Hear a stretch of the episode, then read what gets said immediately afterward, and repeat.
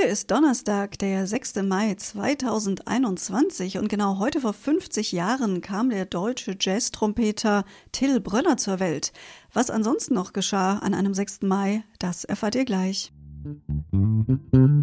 Was geschah heute vor einem Jahr, vor 10, 20, 30, 40 oder 50 Jahren? Was geschah vor Jahr und Tag?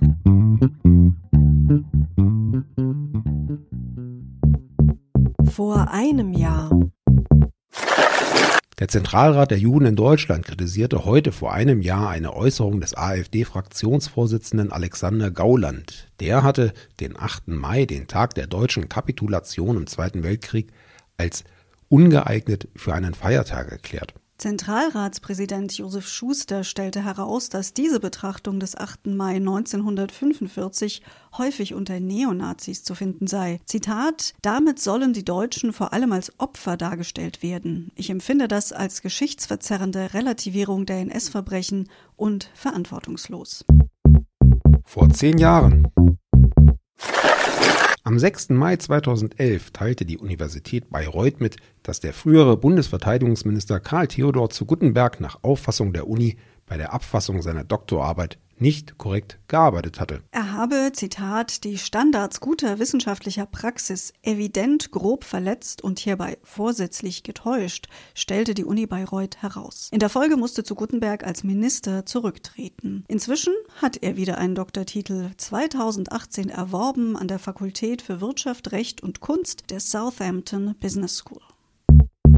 Vor 20 Jahren am 6. Mai 2001 in Damaskus als erster Papst betrat Johannes Paul II. eine Moschee.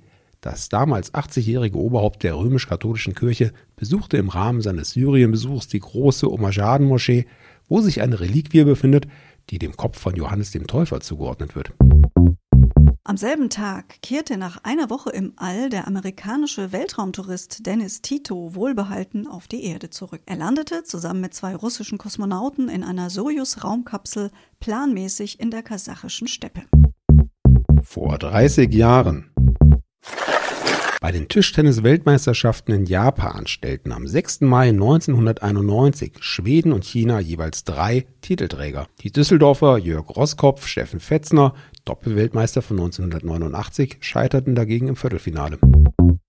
Am 6. Mai 1991 in Wiesbaden geboren ist der deutsche Schauspieler Tom Gramenz. Bekannt wurde er durch den Spielfilm Der Fall Jakob von Metzler sowie mehrere Auftritte in der ZDF-Serie Soko Köln. Außerdem hatte er eine Hauptrolle in dem Film Das schweigende Klassenzimmer. Seit 2018 ist Tom Gramens Mitglied des Ensembles am Badischen Staatstheater Karlsruhe. Vor 40 Jahren. Die USA ordneten am 6. Mai 1981 die Schließung der libyschen Botschaft in Washington an. Libyen unterstützte den internationalen Terrorismus und bedrohe in den USA lebende libysche Dissidenten, hieß es in der Begründung. Dem sowjetischen Schriftsteller und Regimekritiker Lev Kopelev, der im Januar dieses Jahres aus der UdSSR ausgebürgert wurde, wurde am 6. Mai 1981 der Friedenspreis des deutschen Buchhandels zugesprochen. Und noch ein Geburtstagskind haben wir heute, Jan Steilen. Der ehemalige deutsche Schauspieler wurde als Kind bekannt. Er spielte Rüdiger von Schlotterstein in der Kinderserie Der kleine Vampir. Herzlichen Glückwunsch.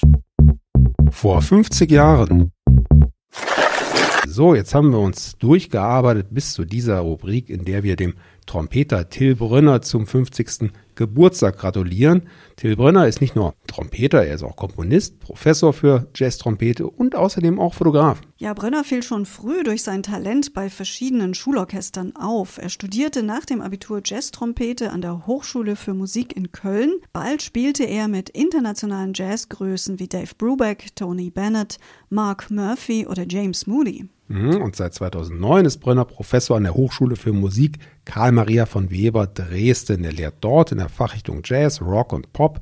2010 begann Brönner dann auch als Fotograf zu arbeiten. Seine Porträts erschienen Ende 2014 im Bildband Faces of Talent. Als einziger Jazzkünstler aus dem deutschsprachigen Raum wurde Till Brönner 2016 vom amerikanischen Präsidenten Barack Obama ins Weiße Haus eingeladen, um mit 45 internationalen Kollegen den International Jazz Day der UNESCO mit einem Konzert zu feiern. Brönner lebt in Berlin und Los Angeles. Das war unsere Zusammenfassung für den heutigen Tag. Wir freuen uns, wenn ihr morgen wieder mit dabei seid. Und lasst gerne mal hören, wie euch unsere neue Einteilung gefällt. Wir sind über Facebook für euch gut zu erreichen. Bis morgen sagen Tschüss. Sebastian. Und Anna. Der Podcast vor Jahr und Tag erscheint täglich neu. Produktion tonbildschau.de Dr. Anna Kugli und Sebastian Seibel GBR. Mit uns können Sie sich hören und sehen lassen.